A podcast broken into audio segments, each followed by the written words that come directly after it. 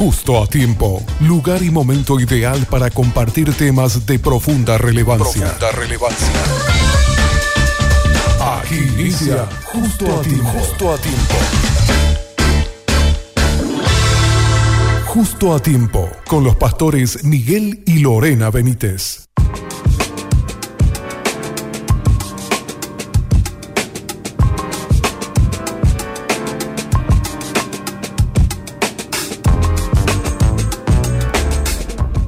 Pasaron tres minutos de las 15 horas, ya estoy conversando. Yo parezco una lorita cuando ellos vienen. A, hablamos a full acá. Antes de poder entrar al aire, están con nosotros los pastores Miguel y Lorena Benítez. ¿Cómo están, queridos pastores? Bienvenidos. Bien, Fabi, bien, bien. Saludo a la audiencia. Estamos un miércoles más, justo a tiempo, y traemos un tema muy interesante para exponer y para que la audiencia también pueda compartir con nosotros sobre esta postura. Sí, más, más que nada, Fabi, es algo que, que creo yo que tenemos bastantes opiniones diferentes, ¿verdad? Cuando, porque la soberanía de Dios está y la palabra dice. Entonces, eh, nuestra pregunta, que fue mi pregunta también en algún momento de mi vida, ¿verdad? ¿Cuál es mi participación dentro de la voluntad de Dios? ¿Cuál es mi participación dentro del reino de Dios? Si la soberanía de Dios va a siempre estar sobre mi vida, porque yo soy una hija de Dios. Entonces, en base a eso, y algo que el Señor también nos está mostrando muchísimo con el pastor Miguel, que él está predicando mucho sobre eso, ¿cuándo es nuestra responsabilidad? Mm. Porque todo, pues también lo malo, lo bueno, nuestras decisiones malas, todo lo que hacemos mal le decimos no, pero fue la voluntad de Dios. Mm. Y tipo, Dios entra a decir, ¿verdad? Porque Él está en papá, ¿verdad? Dios está en papá. Y a decir, pero mi hijo, yo pues estuve ahí. yo ah. hice algo, ¿verdad? Entonces, más que nada, realmente, este es un tema que, que nos gustaría compartir muchísimo con la audiencia, saber qué piensan compartir que sea realmente una emisión más de justo a tiempo, pero con mucho más participación de la audiencia hoy. Bueno, eh, yo les invito ya, estamos en vivo a través eh, del Facebook de Radio Bedira y también estamos por nuestra web www.bedira.com.py y me dicen también que día que estamos también en vivo a través de YouTube, así que pueden ingresar para poder ver este podcast. Adelante, pastor. No, lo que decía un poquitito para introducirnos en el tema hilando un poco lo que hablaba Lore, es que muchas veces nos excusamos con Dios, ¿verdad? Mm. Utilizamos la palabra Dios quiso, eh, Dios quiere, eh, quizás Dios no quiso que yo esté en un lugar, o Dios, no, o Dios de repente eh, quiso que yo esté o no esté. Entonces son cuestiones así muy complejas, hasta podríamos decir área grises, pero la Biblia nos da cierta luz en el sentido de que mm. hay una elección divina y también hay una responsabilidad humana y eso es claro por medio de la palabra de Dios. Claro que tenemos un Dios soberano, claro que creemos en la soberanía de Dios. Entendemos que cuando somos cristianos hemos pasado nuestras vidas, han pasado de muerte a vida. Entendemos que hemos nacido de nuevo, que el Espíritu Santo opera a nosotros, que hay una obra dentro de nuestra intrínseca que nos motiva y nos lleva justamente a poder obedecer las escrituras. Pero ahí también tenemos una cierta libertad los humanos. ¿Por qué? Le, digo así los humanos. ¿Por qué? Porque nosotros también tomamos las decisiones en base a nuestro, nuestra responsabilidad. Por ejemplo, irte a un lugar, ¿te trae paz o no te trae paz? En un lugar donde generalmente existe un mm. desorden o mm. pecado, ¿me explico? O estar en un lugar también espiritual, ¿verdad? ¿Me explico? Y vos tomar la decisión de no estar en ese lugar mm. espiritual y priorizar cualquier otra cosa, ¿verdad? ¿Es la voluntad de Dios esa o no? Entonces, ahí en esos aspectos donde nosotros tenemos que hilar fino y también, por eso yo les decía, es de bastante, bastante clara la palabra de Dios en cuanto a estar en los lugares donde debemos de estar, ¿verdad? Porque es muy fácil decir, por ejemplo, Dios no quiso esto o Dios quiso esto, ¿verdad? Sin embargo, nosotros entendemos bajo la, la palabra de Dios que Dios va a estar en todos los lugares donde no se propician justamente el pecado, ¿verdad? Eh, lógicamente, nosotros debemos ser luz en medio de este mundo. El mundo está bajo los efectos de la noche, estamos en oscuridad y la Biblia dice que nosotros somos luces, los creyentes, en medio de la oscuridad. ¿verdad? Entonces que somos sal y luz en medio de este mundo. Lógico, claro, si se juntan dos creyentes, tres creyentes, esa antorcha va siendo más fuerte y va iluminando con mucho más fuerza. Entonces empezamos a iluminar en la parte donde eh, justamente hay noche, donde hay oscuridad, donde justamente reina el, el reino de las tinieblas. Pero lógicamente para ser luz, para estar iluminado, hay una característica de un creyente, debe de estar lleno del Espíritu. Y para estar lleno del Espíritu, lógicamente uno tiene que tener una fortaleza espiritual por dentro, o sea, ser un hombre, una mujer con frutos espirituales, también con una fortaleza mental, porque por eso tenemos que tener un renuevo completo y ser una nueva criatura para tener esa postura firme en medio de las de este mundo que te lleva por cualquier viento de doctrina, como dice la palabra de Dios. Ahora, ¿qué pasa cuando de repente nosotros decimos eh, en un lugar, por ejemplo, espiritual, donde se va a predicar la palabra de Dios, en un lugar donde nosotros mismos tenemos que establecer nuestra disciplina espiritual? Por ejemplo, cosas, cuestiones muy básicas, congregarse un domingo en tu congregación, eh, asistir a un grupo de un grupo hogareño, un grupo de célula, ¿verdad? Donde se juntan los hermanos, algún estu- estudio bíblico, eh, o no sé, alguna reunión espiritual que, que tengamos, y nosotros precisamos cualquier otra cosa en vez de nosotros disciplinarnos, entonces nosotros no podemos utilizar ese, esa frase para que se pueda entender bien que yo decía, Dios no quiso lo mejor que yo esté. Mm. Por ejemplo, donde se está dando una enseñanza nueva, donde se está aprendiendo la palabra de Dios, donde está aprendiendo la doctrina fundamental del cristianismo, donde hay un momento de oración, donde hay un momento de ministración, donde... entonces nosotros no podemos decir ahí, Dios no quiso que yo esté. Mm. No, Dios quiso que vos estés. ¿Y por qué no estuve? Porque vos tomaste la decisión de priorizar Exacto. cualquier otra vos- cuestión. Yo creo que nuestro problema, creo, básico de todo ser humano es un compromiso con Dios real, ¿verdad? Porque siempre las cosas no, o sea, vamos a hablar de desde la pandemia la gente se acomodó en, en ser creyente online. Ya muy pocos se sacuden y, y justamente el- algo eh, quiero tomar, eh, bueno, después voy a leer el No, versículo. y que esto no traje. Lore, Mm. por eso aclaraba, ¿verdad? Que la elección divina y la responsabilidad humana son claras en la Biblia ya cuando uno nace de nuevo. Porque ahí pues nosotros tenemos la voz del Espíritu Ahí pues está. que nos va guiando. Por eso que hay una obra dentro nuestra y esa obra nos convence de pecado, justicia y juicio. Entonces esa obra que está dentro nuestro nos va guiando a los lugares, a paso firme, decisiones que nosotros debemos de tomar en nuestro día a día. Y ahí está, la voluntad de Dios es nuestra, nuestra santificación, dice la palabra, ¿verdad? Mm. Que apartéis de fornicación, que cada uno de vosotros sepa tener su, propia esposa en santidad y honor, y ningún agravio ni engaño en nada, y que engañe en nada a su hermano, porque el Señor es vengador de todo esto, como ya os he dicho y testificado, pues no he llamado a inmundicia, sino a santificación. Muchas veces pues nos preguntamos cuál es lo que es la voluntad de Dios para nuestra vida. Bueno, les paso este versículo, ¿verdad? y, y, y marquen en su Biblia. Primera Tesalonicenses 4, 3 al 4, 6 al 7. Después en Tesalo- Primera Tesalonicenses 4, 3 dice, porque esta es la voluntad de Dios, vuestra santificación. ¿Qué pasa ahí? Volviendo a la soberanía de Dios y a nuestra voluntad. La voluntad de Dios es nuestra santificación. Pero acá, dentro de un plano real, hay cosas, hay áreas grises en nuestra vida que Dios todavía está tratando con nosotros. No necesariamente quizás algo inmoral, pero sí áreas grises en nuestro carácter, por ejemplo, ¿verdad?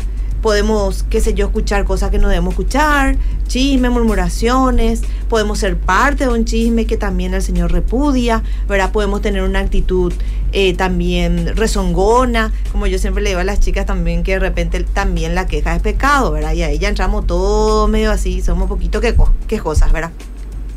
Entonces, esa es una voluntad.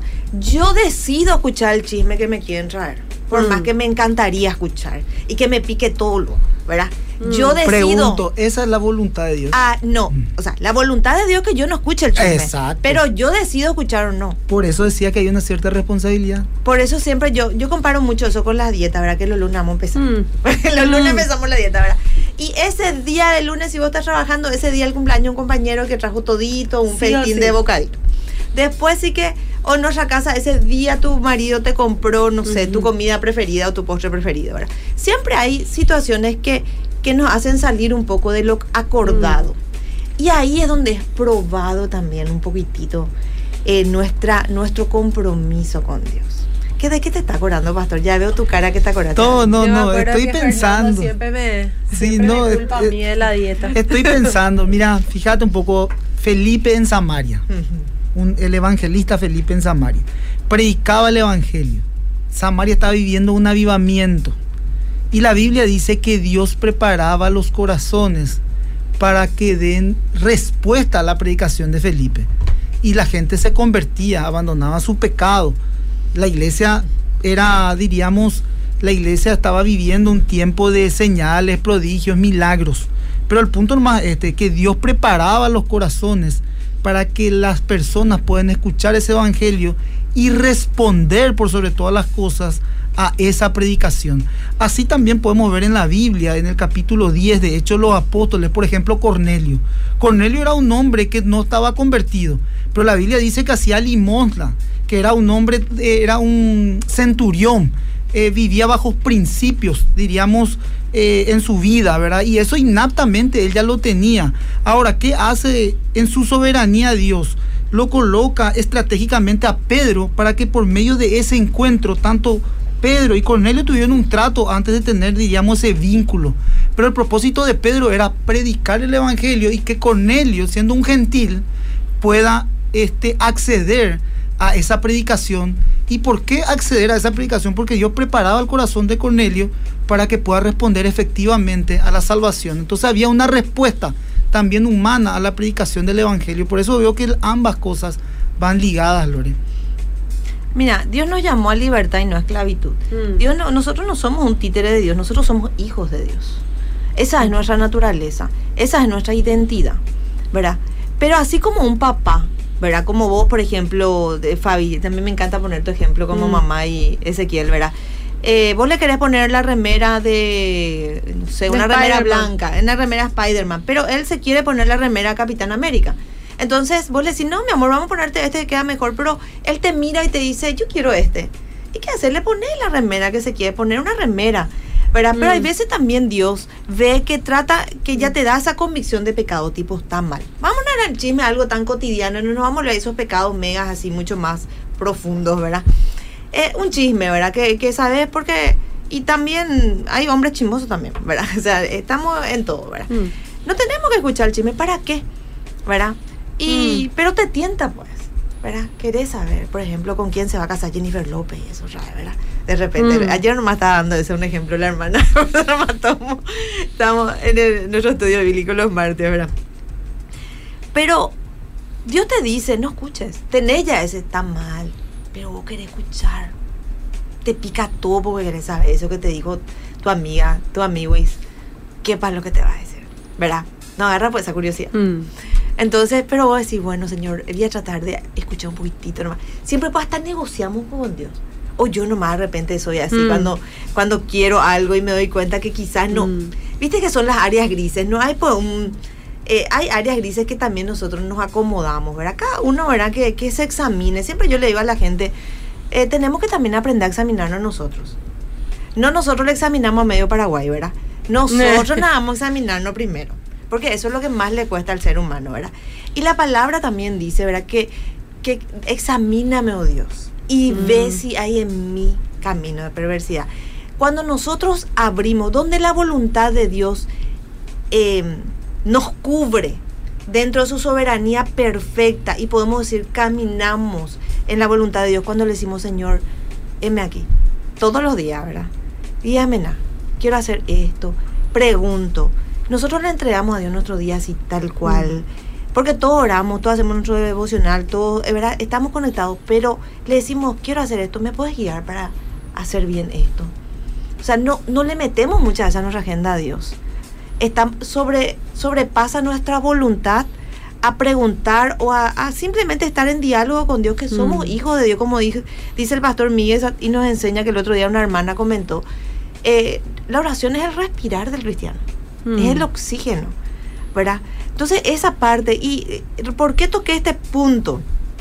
Tuvimos la visita a nuestra amada pastora Lili el domingo, que fue una sorpresa. Mm. Ella dijo que iba a visitar Barrio Obrero, bueno, visitó Barrio Obrero, pero de sorpresa. Mm. Entonces mucha gente tuvo mucha lucha ese domingo para irse a la iglesia. Y dice que no se querían ir. Entonces dice, y contando el testimonio de las chicas después que agarraron y dijeron, me voy a levantar y me voy a ir. Mm. Pero, y hubo gente que no se suele ir, que estuvo.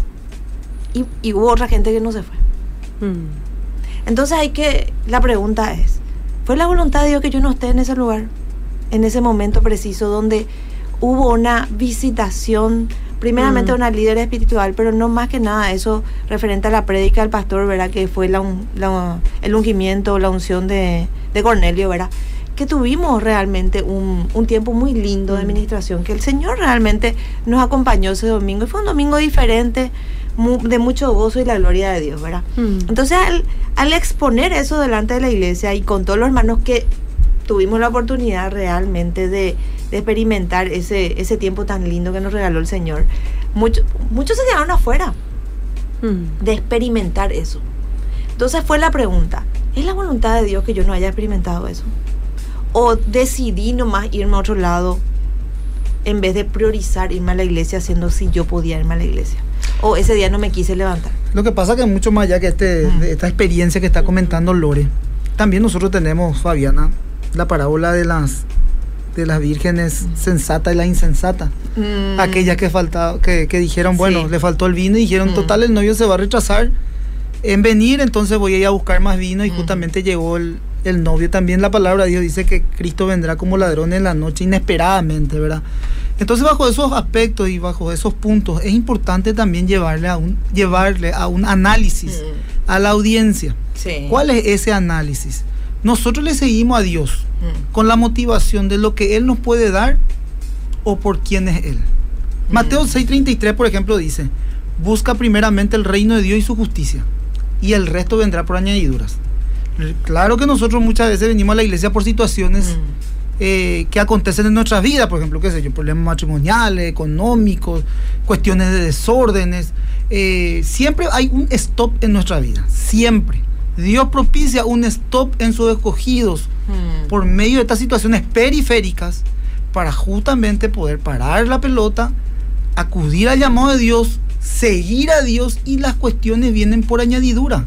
No vienen, Mm. o sea, eso, eso es importante saber. Mm. ¿Cuál es la motivación por la cual vos seguís a Cristo? Pero Mm. los stops de Dios tienen que ver también porque Dios sabe en su omnisciencia que nuestra voluntad no es hacer lo que Él quiere. Totalmente. Podría ser también una, Porque Él es nuestro papá y Él es omnisciente. una cuestión de carácter, por ejemplo, que si ya basta con esto, ya estoy cansado de ser así y no puedo y te acerca a la iglesia, te doblega el Espíritu Santo. Te- te- te- o sea, aplicar esto que es lo que más me sedujo el cristianismo, la abnegación, empezar a renunciar a todos tus derechos, a como vos crees que son las cosas, y hay una lucha interna, pero al fin y al cabo el Señor hace su obra Sí.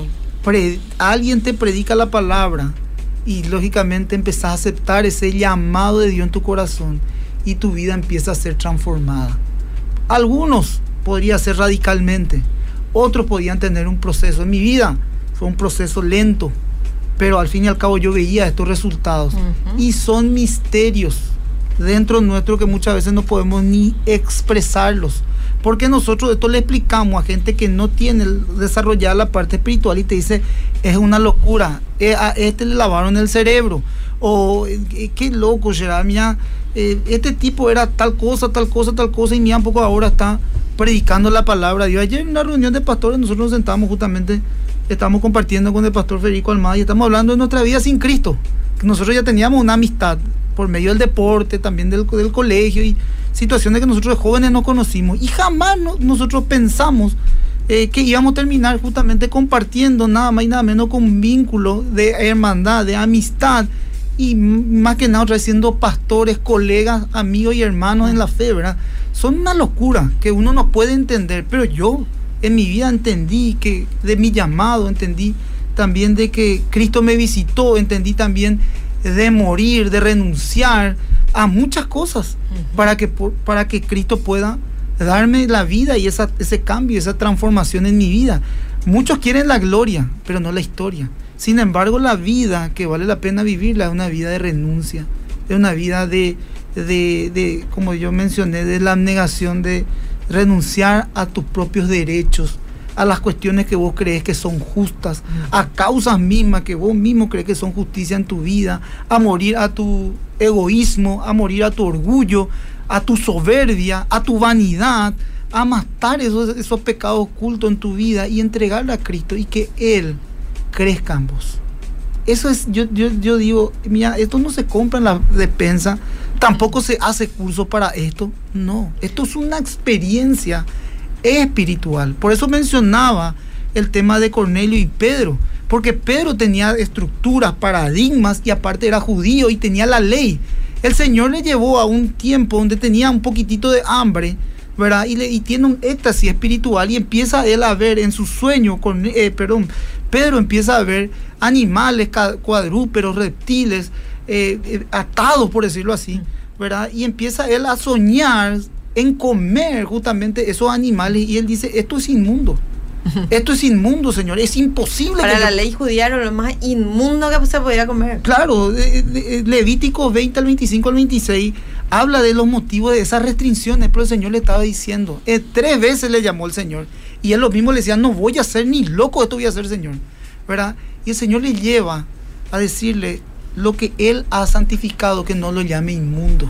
Incluso Imagínate lo que hasta dónde tiene que bajar Pedro. Siendo un judío, él le da alojamiento a un gentil, cosa que va completamente contra la estructura y también contra, eh, diríamos, los principios judíos, hebreos. No podían juntarse con los judíos. Por eso que los samaritanos eran excluidos, porque era, la sangre judía era contaminada con la gentil. Entonces a ellos eran llamados, eh, eran llamados samaritanos. Entonces, eh, Imagínate hasta dónde lleva el Señor para tratar con Pedro.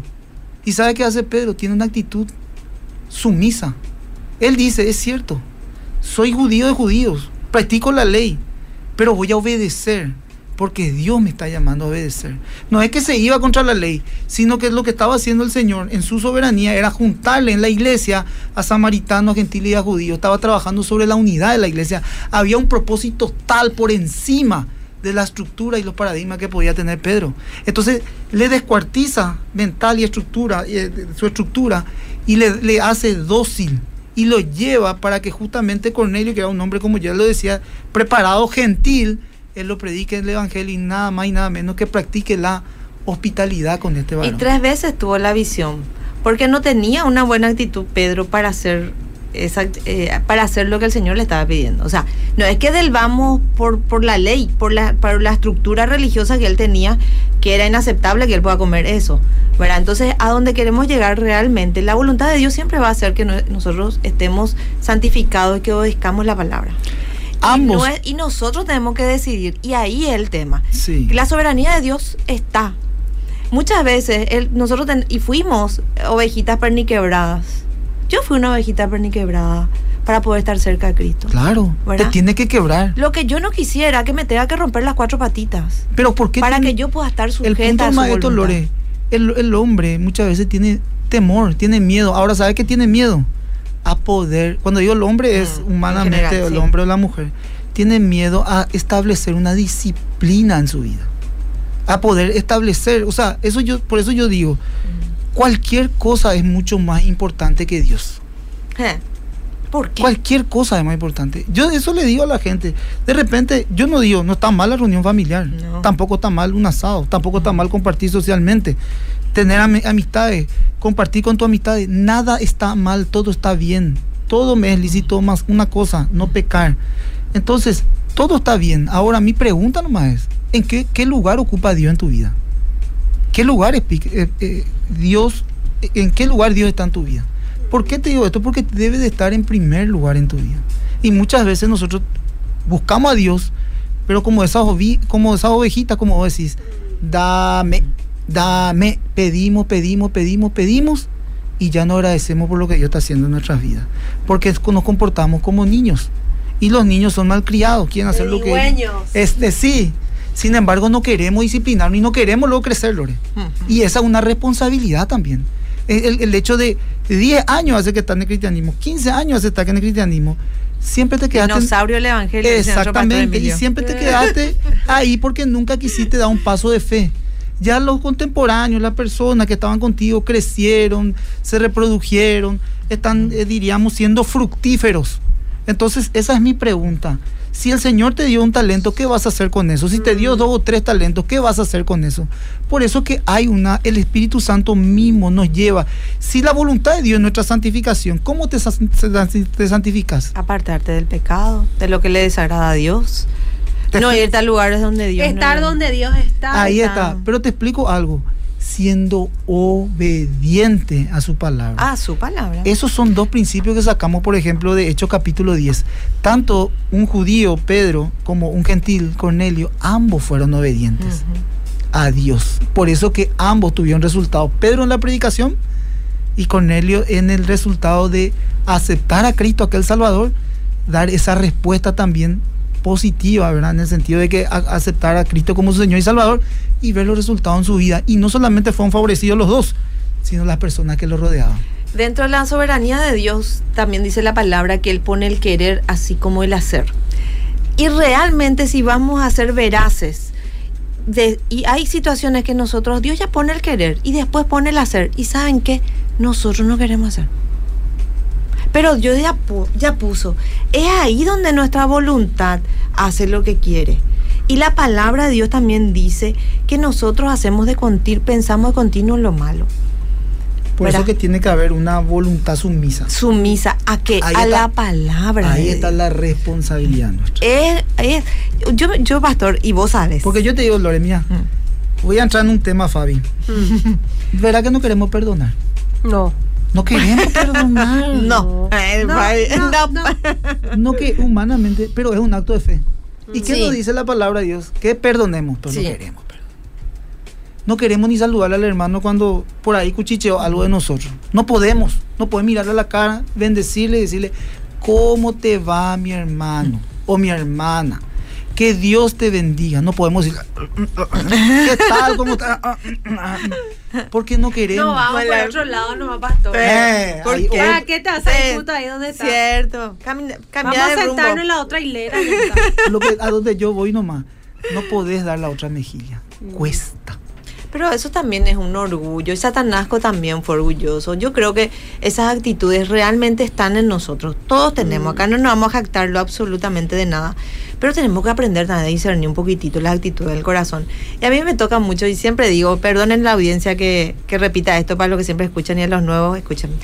eh, cuando decía Jacob y Juan que no le permitieron en esa aldea pasar a Jesús. Y Jesús, vámonos a incendiar toda la idea. Había niños, había un montón de gente ahí, ¿verdad? Pero a ellos no le importó. Ellos simplemente a su maestro no le dejaron pasar y vamos a incendiar todo. Y, y, esa, esa palabra a mí me toca cuando le dice Jesús, ustedes no saben de qué espíritu mm. sois. Cuando tenemos actitudes que le antes no están acorde a la palabra, no está el Espíritu Santo habitando en nosotros. Entonces tenemos que, no, es que nosotros somos poseídos ni nada, pero sí podemos tener grietas que, que permiten que cosas influencien en nosotros, ¿verdad? Entonces, para que eso no pase, demasiado tenemos que estar examinándonos constantemente nuestras actitudes.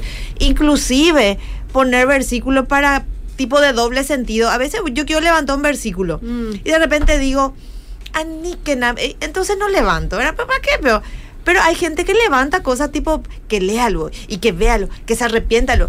No, ora nomás. El Señor le va a mm. mostrar, el Señor va a poner, si es una hija de Dios, un hijo de Dios, el Señor va a poner convicción de pecado, no mm. hace falta tu, versículo, no, no, no le va a entrar bala a nadie. O sea, a mí me encanta. El otro día decía un post que creo que era de memes cristianos, decía, eh, no hace falta ir a la iglesia, eh, estoy bien con Dios, eh, con mi relación con Dios. Y decía, siete me gusta, Satanás y los demonios. Acá la audiencia está escribiendo, dice buenas tardes, bloque justo a tiempo de Radio Edira, qué gusto escucharles, dice bendición queridos pastores Miguel y Lorena. Acá dicen excelente los pastores, acá dice bendecida tarde Radio Edira, una bendición escucharla a nuestros pastores. Excelente, Miguel. Dios les bendiga. Acá dice, buenas tardes, bendiciones. Siempre apoyando el bloque. Saludos, amados pastores. Fabi, excelente el tema de hoy. Estoy escuchando la radio desde Fernando de la Mora. Saludos. Siempre me voy a los cultos. Hoy nomás no me voy a ir. Y justo ese día hubo Pentecostés. Dice así. Este, dice, bendiciones, amados pastores. Tremendo el tema de hoy. Acá me dicen bendiciones. Vamos a ver un poco el WhatsApp también. Dice, em, me pasó una vez que oculté un estado, pero la avergoncé a Dios porque como hija de Dios no tenía que mentir. Mm. Y dijo, no sé qué pasó y por temor a celos agarré y compartí solo con la persona de cumple. Y ella alzó que yo le saludé y vieron que oculté eso. Eh, a La ver, me cuenta. Ah, dice, Claro, no me di que cuenta saber". qué dolor. Y le pedí perdón a Dios, Muy bien. dice. O sea, no quería que la gente sepa que le saludó Claro. por su cumple y al final Mm. fue expuesto. Tengo que trabajar todos los días con la mentira. Ay. Muy bien. Y Fuerza, el amor fuerza. que siento por Todos, Dios. todos, caminar en rectitud, Amén. dice. Te alentamos El Señor todos, nos ayude, todos. Estamos en eso. Sí, sí. Está bien que reconozca. Claro. Sí, Sí. Es así, e- esa es la realidad. Hay que la aceptación también empieza un poco el proceso de sanidad y poder lograr eso. Mm. Perdón. Acércate un chiqui al micrófono, pastora. Sí, Sintonía acomodé. total del DGH KQP, dice. Qué bueno, saludos. Excelente programación. Pronto estoy por KQP. López. Muy bien, pronto. estoy. Bueno, estos son los mensajes que llegaron. Qué bueno, Fabi. Me- mira, demasiado interesante este tema, Fabi. Eh, yo estuve predicando un poco sobre esto, sobre la voluntad sumisa y sobre el poder espiritual, porque no puede haber un, un poder espiritual si nosotros mismos no somos tratados en nuestros corazones. Como yo mencionaba, tanto Pedro y Cornelio fueron tratados, pero algo interesante también ocurrió en, esta, en este texto del capítulo 10. Mientras Pedro estaba predicando, el Espíritu Santo cae sobre las personas que oían este mensaje, sobre Cornelio también, ¿verdad? Y son llenos del Espíritu, ¿verdad? Esta cuestión también es muy interesante porque hay muchos que oran. Por Mm. ejemplo, en Hechos capítulo 2 dice que estaban reunidos 120 hombres orando, esperando esa venida, la venida del Señor, lógicamente, ¿verdad? Ellos pensaban que a lo mejor Él Jesús iba a venir en cuerpo resucitado, como, como se le había parecido, pero sin embargo iba a venir ya su espíritu, ¿verdad? Pero lo cierto es concreto que estaban reunidos pidiendo, no está mal. O sea, el eh, vino al Espíritu Santo. Pero en este, en este eh, diríamos, en esta situación, o en esta circunstancia donde estaba predicando, ahí mismo al predicar fueron llenos del Espíritu. También en la iglesia, a la iglesia de los Efesos, cuando iba a iniciar la iglesia, le pregunta a Pablo eh, si ya habían recibido el Espíritu Santo. Conocemos a Cristo, ya no hablaron de Jesús, pero no hemos recibido todavía el Espíritu, dice también en ese texto eh, conocido cuando se daba inicio a la iglesia de Éfeso en Hechos de los Apóstoles. Entonces, todos quedaron atónitos. Por un lado, los judíos. Y voy a decir, ¿por qué los judíos? Porque eh, vieron el derramamiento del Espíritu sobre los gentiles.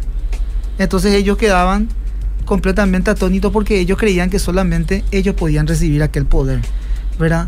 Eh, lo, cierto, la, la venida del Espíritu Santo se retrasó con los samaritanos porque cuando Felipe anunciaba el Evangelio, Dios preparaba los corazones, acudían a ese, diríamos, a ese, a la predicación de la palabra. Entonces después vinieron los apóstoles, porque Felipe también era resguardado por los apóstoles para recibir también al Espíritu Santo. Y sin embargo, Pedro y Juan indicó en el estudio Hechos los Apóstoles, en Hechos capítulo 8, 14 al 19, y en el, en el capítulo 19 también, que la obra fue así para resaltar también la unidad entre los samaritanos y los judíos. Como yo mencionaba un poquitito más adelante, era que esto tenía un propósito, unir a la iglesia, no dividir solamente en sectores, sino que todos iban a ser uno en Cristo, como dice Efesios capítulo 2. Ahora, la venida del Espíritu Santo en este contexto no requirió petición, confesión, bautismo en agua ni imposición de manos. Llegó naturalmente. Ellos escucharon, ellos creyeron y esto evidencia el testimonio inspirado por Pedro en Hechos 11 y 17, que Dios había dado el Espíritu Santo después de haber creído en el Señor Jesucristo. No puede haber tal cosa. Un cristiano no puede ser un cristiano sin el Espíritu Santo, ya que el Espíritu es esencial para la vida cristiana. Y el Por- Espíritu es el que nos ayuda a obedecer y que Mm. nuestra voluntad esté también alineada a la voluntad de Dios. ¿Por qué yo digo esto? Porque eso es demasiado importante. Cuando empezamos la- la- el programa o la introducción del programa, hablamos justamente de la voluntad de Dios y de nuestra responsabilidad. Y nosotros hablamos de ser obediente al Espíritu de Dios que habita en nosotros. ¿Por qué? Y esto cito para darte la palabra, Lore. El Espíritu es quien nos da poder. Hechos 1.8. El Espíritu nos ayuda a orar. A través de su ministerio llega la seguridad de la salvación. El Espíritu es fundamental en la obra de la salvación. Por medio de Él, los creyentes del Espíritu, los creyentes son sellados el día de la redención. También esto tiene todo su apoyo bíblico. Él es la arra de nuestra herencia. Y también el Espíritu Santo nos enseña. Amén. El Espíritu Santo desbloquea nuestra mente y hace de- por medio de, de su presencia, hace que nosotros tengamos esa revelación, ese desbloqueo, eh, ilumina nuestra mente para que nosotros podamos comprender y entender las escrituras. Yo me acuerdo que cuando, cuando entendí la soberanía de Dios, yo me quedé impactada. porque Mm. para la audiencia si no sabe, ¿verdad? Nosotros eh, hace 15 años somos creyentes, hace 16. Y, y yo cuando conocí la soberanía de Dios, para mí todo era la soberanía de Dios. Y me acuerdo que Miguel, cuando predicaba o me quería enseñar, él me hablaba un poco de la voluntad. Y en mi cabeza no iba a entrar que nuestra voluntad esté en algún lugar dentro del poder de Mm. Dios y lo maravilloso que es Dios y lo poderoso que es Dios. Y él me decía, Lore, no, está también, hay un porcentaje de, la voluntad de, del hombre acá. Y yo decía, no, imposible, imposible. Entonces cuando, cuando la vida te enseña, porque, Mm. porque la vida es una escuela, una universidad maravillosa, ¿verdad? Cuando tenemos ciertas estructuras mentales que impiden que esa luz de la palabra realmente sea revelada en su esplendor. eh, es- al- el entender eso, cómo, cómo la, la voluntad de Dios, la soberanía de Dios está sobre mi vida, pero yo decido ser obediente o no. Mm. ¿verdad? Entonces lo correcto sería eh, ser obediente siempre. El tema es que a veces no lo somos. Mm. Y eso es lo que nos tiene que preocupar un poquitito. Y eso, por ejemplo, yo no puedo saber, Fabi, de vos de mi- ni de mi esposo. Mm. Pero sí Dios me muestra que yo estoy equivocada constantemente. Entonces, sigamos de, dejando que el Espíritu Santo realmente nos enseñe, que se hace maestro tan maravilloso en nuestras vidas, que nos revele también nuestro pecado. Pues más, si nosotros queremos gozar del pecado que no. ¿Y el otro? Mm. bueno, muchos mensajes llegaron que no vamos a poder leer. Saludos a Estamos- todos, todos les amamos. Hay mucha gente. Gracias por estar conectado a todos. Eh, mi querida Liz, un Sí, saludo Liz. enorme. Les extrañamos mucho que está ella en San Pedro. a toda la sintonía justo a Sí, tiempo. acá en el Chaco también nos Salud, escriben. gracias por el apoyo. Un montón de gente, así que muchísimas gracias a ellos por estar en sintonía. Fabi, la audiencia Sí. hace posible este espacio. Sí. Así es. Por eso le agradecemos a todos por su conexión. Bueno, les agradezco nuevamente por estar con nosotros. El próximo miércoles estamos otra vez justo a tiempo. Nos vemos, Fabi. Gracias. Nos vemos. Una conversación amena en el momento ideal de la tarde. Justo a ti, justo a ti. Te esperamos en una próxima edición. Justo a ti.